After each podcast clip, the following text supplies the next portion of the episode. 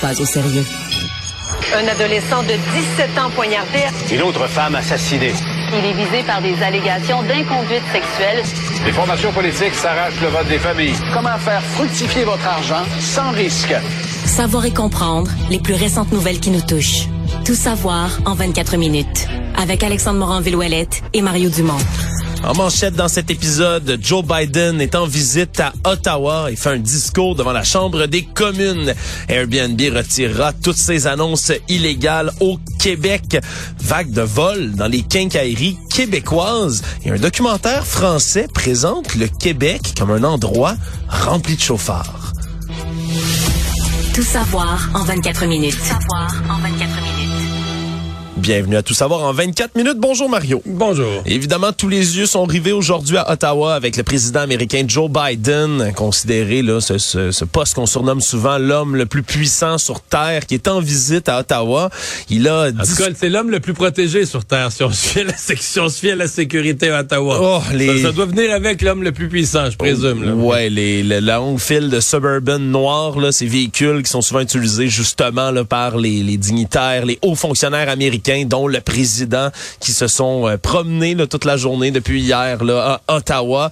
Des mesures de sécurité extrêmement renforcées. Bien sûr, on a euh, boucler la place au grand complet. Il y a des clôtures, des blocs de béton, des agents postés sur les toits un peu partout. C'est un grand déploiement. Pour un grand moment, tout de même, la première Ouais. visite officielle de Joe Biden ici. Dans quelques instants, un point de presse conjoint Trudeau-Biden devrait avoir lieu. On essaiera peut-être de vous en faire écouter un extrait en direct. Sinon, c'était plutôt ce discours-là, plutôt ces discours, le premier de ce Justin Trudeau, suivi par Joe Biden, qui a dit quand même quelques mots qui ont fait, euh, qui ont fait applaudir dans la Chambre des communes. On peut écouter. Good afternoon. Bonjour, Canada. I took four years of French in school. First time I attempted to make a speech in French, I was laughed at.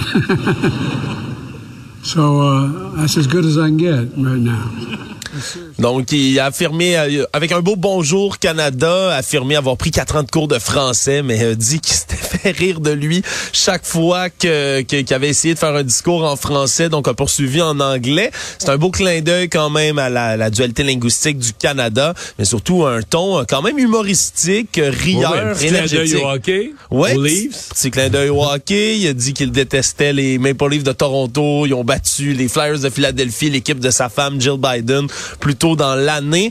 Bref, le ton était vraiment bien placé. Là. Bonne entente, bon enfant, bonne humeur. Général, comme un discours euh, généreux et général, je dirais, c'est-à-dire euh, on est des peuples amis, on leur a dit de toutes les façons qu'on est des amis, on est là pour vous, etc.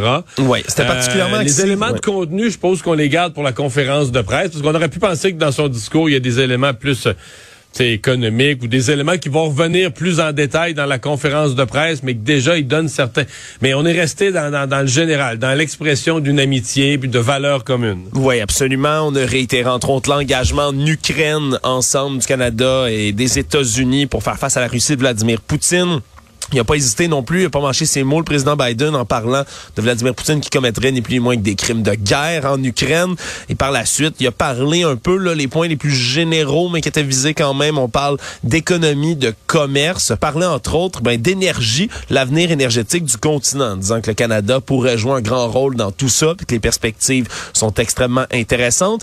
Il y avait aussi des invités de marque qui étaient présents là dans la Chambre des communes, Mario, les deux Michael, Michael Spaver et Michael Covering, qui sont ces deux diplomates qui ont été emprisonnés par le régime chinois en 2019, deux ans de temps emprisonnés par le régime communiste en Chine, qui étaient Mais je présents. crois sincèrement que oui, c'était bien qu'il soit là, le symbole était fort, mais qu'il y a aussi une espèce de fleur au président Biden qui a, euh, je pense qu'il a joué un rôle majeur. là. Je suis même pas sûr qu'on nous dit complètement. On savait que le président Biden avait joué un rôle majeur.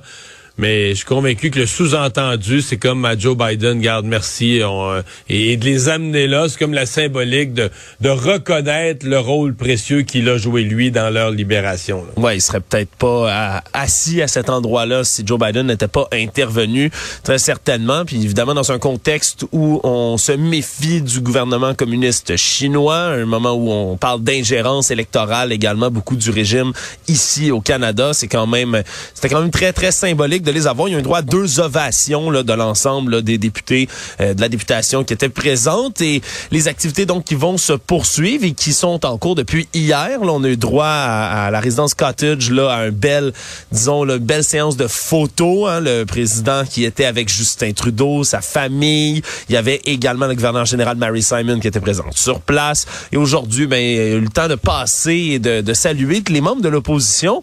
Tous non, Marion, il manquait quelqu'un quand même aujourd'hui, quelqu'un c'est-à-dire d'important. que C'est surtout ce soir qu'il va manquer quelqu'un. C'est au dîner d'État. euh, et là, il y a un imbroglio, un malaise, disons, euh, parce que euh, le bureau de, de Pierre Poilievre semble affirmer qu'ils n'ont pas reçu d'invitation. Pourtant, euh, à première vue, là, tous les chefs de l'opposition sont invités. Ouais, Euh, jusqu'à Elisabeth May qui est là. Elisabeth- ils seront. Yves-François Blanchet va être là, Jack Metzing va être là, Elisabeth May va être là. Donc, ils seront là au dîner officiel, au grand dîner d'État ce soir. Et Pierre Poilievre dit ne pas avoir reçu d'invitation. On disait son bureau n'a pas retrouvé d'invitation. Du côté de Justin Trudeau, on laisse entendre que euh, M. Poilievre, soit idéologiquement ou par manque de politesse, euh, euh, fait un affront, ne sera pas là pour le dîner officiel du président américain. Pas facile, tu sais. moi, je veux dire, je, suis analyste politique à mes heures. Je suis pas le juge Salomon, puis tu sais, dans le sens qui, qui nous ment, qui a raison, qui dit vrai. Devant la visite, c'est sincèrement, j'ai pas le goût de trancher cette question-là, mais c'est plutôt, c'est plutôt l'effet d'ensemble. C'est comme c'est gênant. C'est comme des enfants qui, qui se chicanent, qui tirent un cornichon sur la table pendant la phase de la visite. Là, c'est pas terrible. Je, je comprends mal là, ce qui a pu se passer euh, de part et d'autre. Je comprends mal à la limite qu'à minuit moins une, on n'ait pas réussi à trouver une façon de dire ben là regarde, libère-toi puis viens puis on va te trouver une bonne place à table puis euh, on chicanera. à on chicanera euh, lundi prochain à ce propos-là. là. Mais non, euh, toute la journée, là, en filigrane de la visite, il y a ce malaise entre le chef de l'opposition et le bureau du premier ministre. Puis là, écoute, il y en a un des deux qui nous dit pas la vérité, ou sinon c'est un méga imbroglio, là, euh, un comme on dit, mais ma foi, euh, je, je, je trouve que c'est un gros, ma- gros, gros, gros malaise. Absolument. À l'instant même où on se parle, Mario, Justin Trudeau vient de prendre la parole. Lui et Joe Biden viennent d'arriver côte à côte au lutrin. On peut en écouter un petit extrait. entre le Canada et les États-Unis. Aujourd'hui, avec le président Biden, on a avancé sur plusieurs dossiers importants. J'aimerais parler plus particulièrement de certaines de nos priorités communes. Faire croître la classe moyenne, renforcer l'économie et rendre la vie plus abordable pour les gens.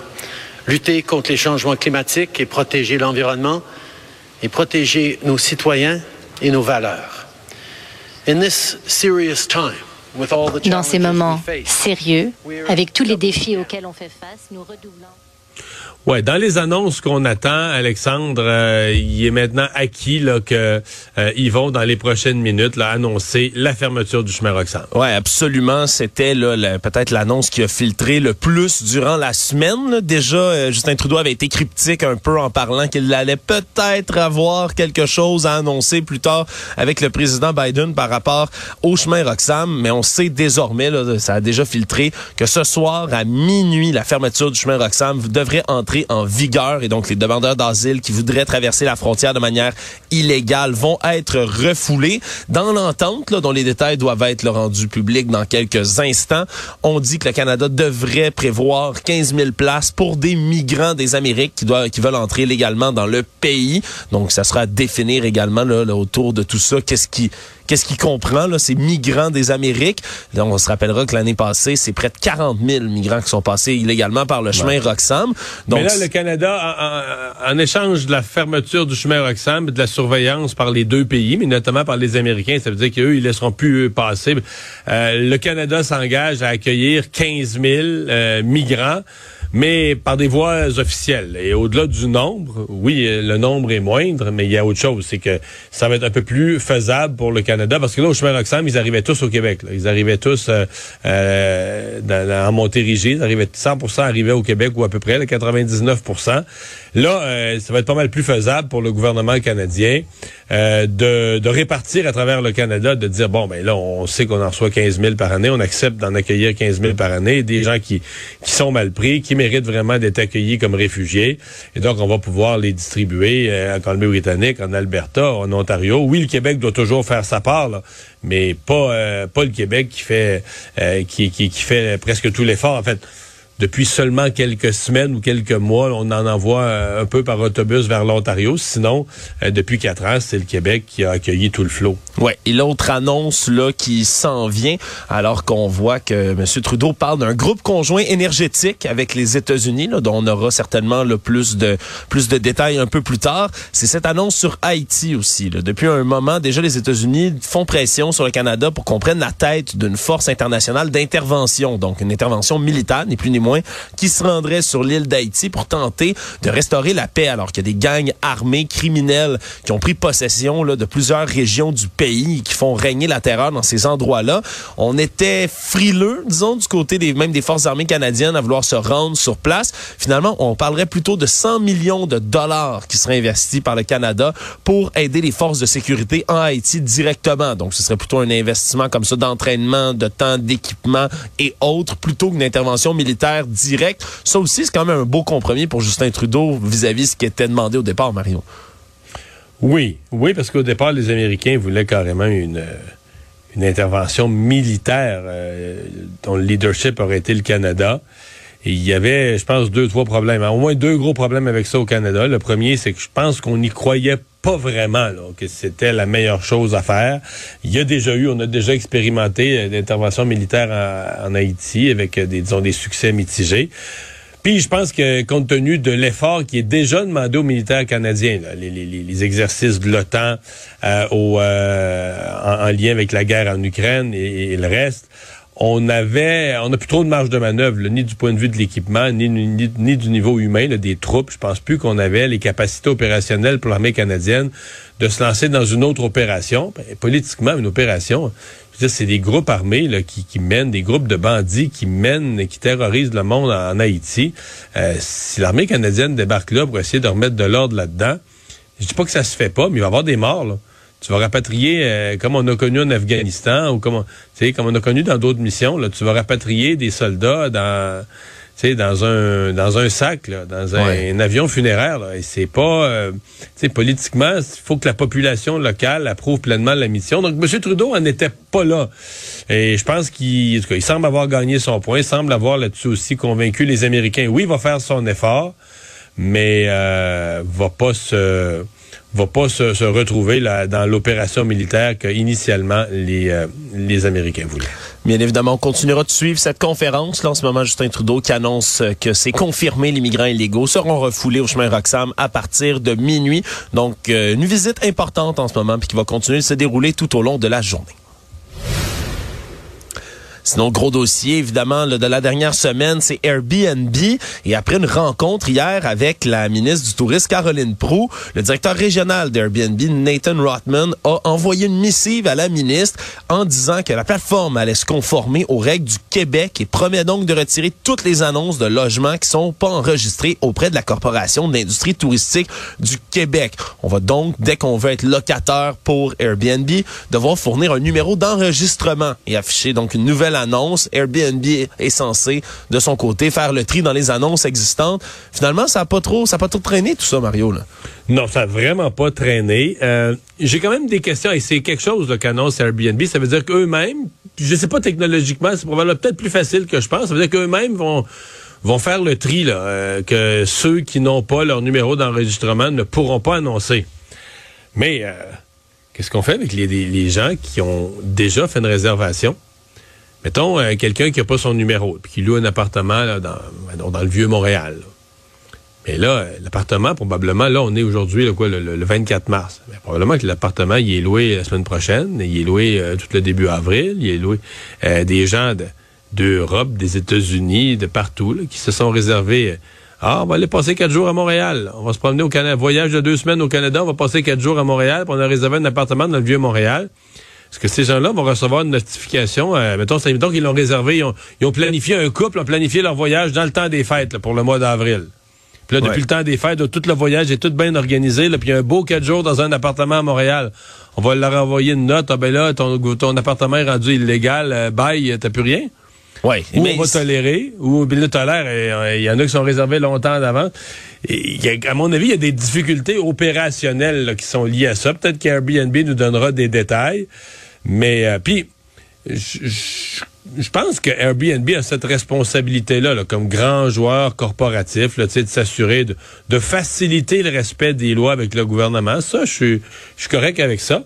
Mais il y a un point, de- comment dire, il y a un point de rupture, c'est-à-dire que c'est pas Airbnb qui est responsable des morts dans le Vieux-Montréal. là. Ouais. Euh, D'abord, s'il y, a un, acc- s'il y a un incendie criminel, le premier responsable, c'est le criminel qui a fait ça. La deuxième responsabilité, c'est le propriétaire du building. Je m'excuse, mais mettons qu'il n'y a aucun Airbnb dans ce building-là. Puis C'est juste des, des vrais locataires. Ben, il y aurait eu plus de morts. là. Il aurait été coincé dans, dans les mêmes circonstances du même incendie. C'est pas parce qu'ils étaient des locataires Airbnb euh, qui, qui, qui sont morts. là. Ils sont morts parce qu'ils ont été coincés, ils n'ont pas pu sortir. Euh, il semble que le feu, la fumée, ça a évolué très vite. Alors, s'il y avait eu des vrais locataires, il y aurait probablement eu encore plus de monde. Il n'y aurait pas eu aucun logement vacant. Ou, il y aurait peut-être eu... Fait que, tu sais, c'est la sécurité de l'édifice.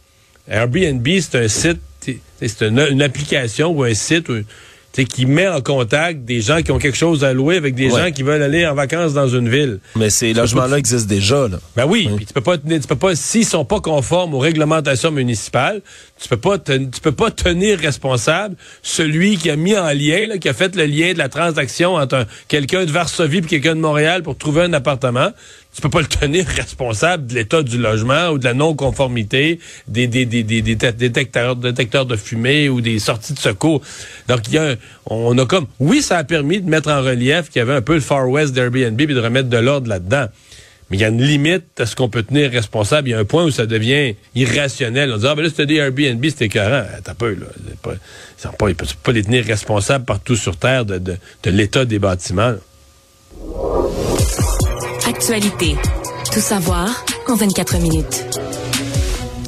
Le ministre de l'Éducation, Bernard Drainville, a affirmé aujourd'hui préparer une stratégie pour lutter contre la violence dans les écoles, réagissant entre autres à une interpellation au Salon Bleu à Québec de la députée libérale Marois Risky, qui est critique justement en éducation, qui, elle, a signalé une hausse des incidents violents partout au Québec, le fait des demandes d'accès à l'information, et c'est des chiffres, Mario, qui sont assez frappants. Merci. Dans les écoles des régions, puis on dit régions parce que ce sont des données de la Sûreté du Québec, donc on exclut de base tous les grands centres qui ont leur propre police municipale.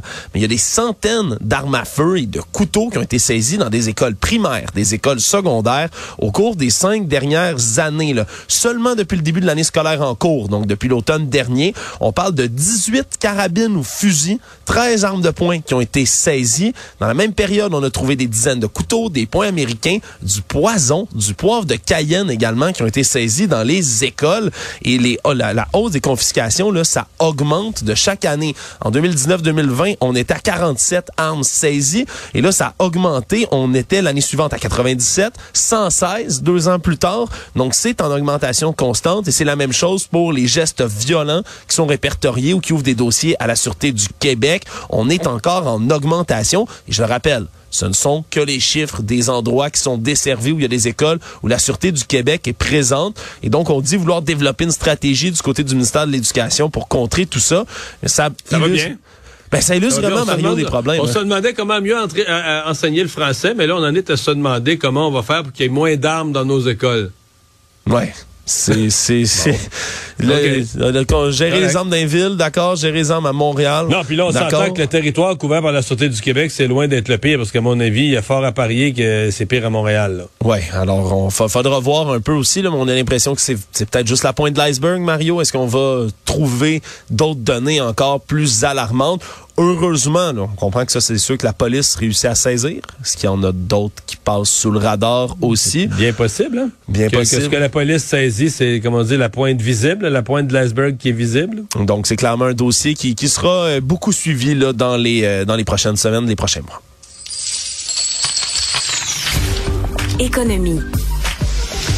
Triste nouvelle dans le monde du gin, Mario. Euh, la distillerie Saint-Laurent qui fait euh, avec son gin vedette, justement le gin Saint-Laurent, fait avec des algues du fleuve, d'où le nom, a affirmé euh, être aux prises avec des dettes d'environ 13,5 millions de dollars. Ils se sont donc placés sous la protection de la loi sur les faillites. Ils vont donc devoir entreprendre des démarches avec leurs créanciers pour être capables de se maintenir à flot. Nouvelle surprise quand même, Mario, alors que c'est un gin qui est très populaire. Mais, on dit souvent, il y, a, il y a tellement aujourd'hui de nos jours de distilleries au Québec. C'est beau de voir ça. Il y en a dans toutes les régions, des gins, des vodkas, des, des, des, liqueurs de toutes sortes. Mais sincèrement, euh, Saint-Laurent, je dis pas que c'est les premiers premiers, mais c'est parmi les premiers. C'est vraiment parmi les pionniers qui ont développé l'idée qu'on pouvait faire des gins, des, des spiritueux originaux au Québec avec un, esprit du terroir. Ils sont vraiment parmi les premiers. Oui, puis surtout, c'est difficile d'avoir un produit plus local que les algues du fleuve Saint-Laurent. On s'entend. C'est juste que l'histoire, c'est qu'ils ont voulu augmenter leur capacité de production et ils ont investi massivement dans une nouvelle usine euh, l'année passée. Un projet qui a eu beaucoup de dépassements de coûts, on le sait, la, tout ce qui, est matériaux, on augmenté. qui est arrivé avec une vague de hausse des taux d'intérêt. Oui, ça a coûté 2 millions de plus. Si emprunté l'année passée, puis tu t'étais tiré un peu pour agrandir ta, ton entreprise, euh, t'avais peut-être pas planifié ce qui s'en venait, comme personne n'avait planifié, personne n'avait vu venir ce qui s'en venait comme tempête au niveau des hausses de taux d'intérêt. Oui, j'ai eu l'occasion de m'entretenir avec le copropriétaire de la distillerie du Saint-Laurent, le Joël Pelletier, qui m'a signifié là, que c'était pas c'est pas la fin là, pour euh, distillerie Saint-Laurent, qu'il faut pas s'alarmer tout de suite, mais qu'il y a quand même beaucoup de négociations qui vont devoir être faites avec justement les créanciers dont Investissement Québec et Desjardins Capital de risque. Donc ça ça va pas disparaître demain matin, mais c'est certain que c'est une bien mauvaise nouvelle ça démontre, comme tu le dis, que le contexte économique, des fois, ça a frappé fort. Le monde. En France, ça continue de brasser. Il y a de plus en plus d'interpellations qui sont faites. Alors qu'hier soir, on apprenait qu'il y avait 123 policiers au moins qui ont été blessés, attaqués pendant les manifestations. Tandis que d'un autre côté, il y a plusieurs euh, endroits, dont le commissaire aux droits de l'homme du Conseil d'Europe, qui s'est alarmé de l'usage excessif de la force des euh, entre les manifestants et les forces de l'ordre même. Et des images, Mario, qui sont pas réjouissantes. Hein. On pense entre autres à la porte de la mairie de Bordeaux, qui était littéralement enflammé. Tu as vu ces images-là comme moi? Oui, absolument. Mais il y a aussi, euh, je veux dire, à Paris, là, les ordures, là, à part que c'est un party pour les rats, les, ordures deviennent un outil pour monter des barricades. Les, les, les tas de sacs d'ordures deviennent des outils pour monter des barricades. On met le feu là-dedans.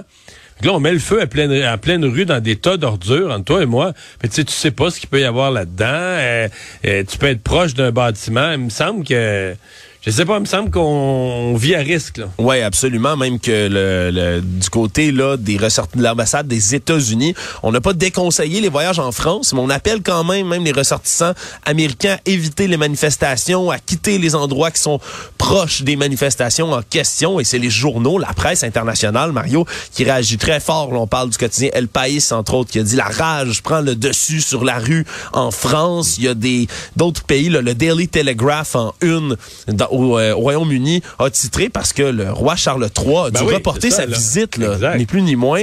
Et ça, ils ont pris en photo là, en première page un graffiti qui a été photographié sur les murs de Paris où il est écrit Charles III, connaissez-vous la guillotine? C'est certain que c'est assez glauque, merci. Ça donne pas beaucoup le goût aux gens d'aller visiter la ville de Paris qui habituellement c'est la plus visitée au monde par les touristes. Et c'est certain qu'il va falloir que ça se calme toute cette violence et cette escalation.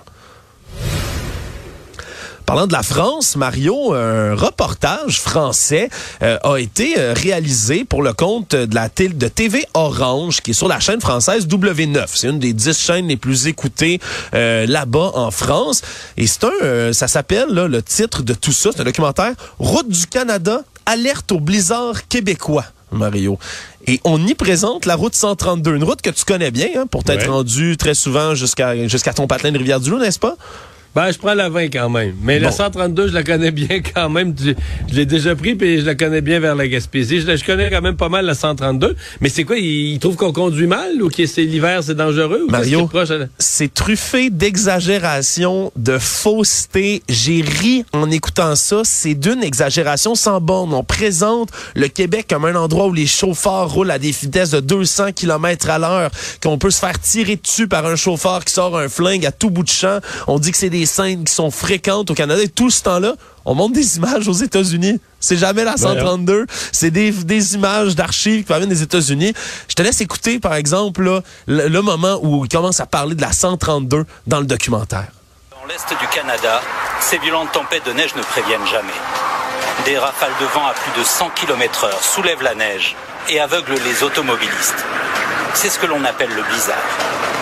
Avec en trame de fond une musique dramatique, Mario. Oui, mais là, euh, les, les, ridicules, là, je veux dire, quand il y a du vent de 100 km heure, je peux te dire, entre Matane et Saint-Anne-des-Monts, là, il y a personne qui roule à 100 km heure. Là.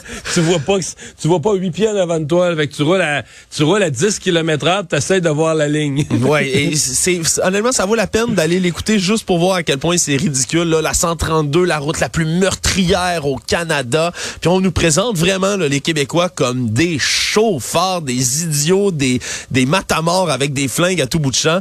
Vraiment, c'était très peu élogieux.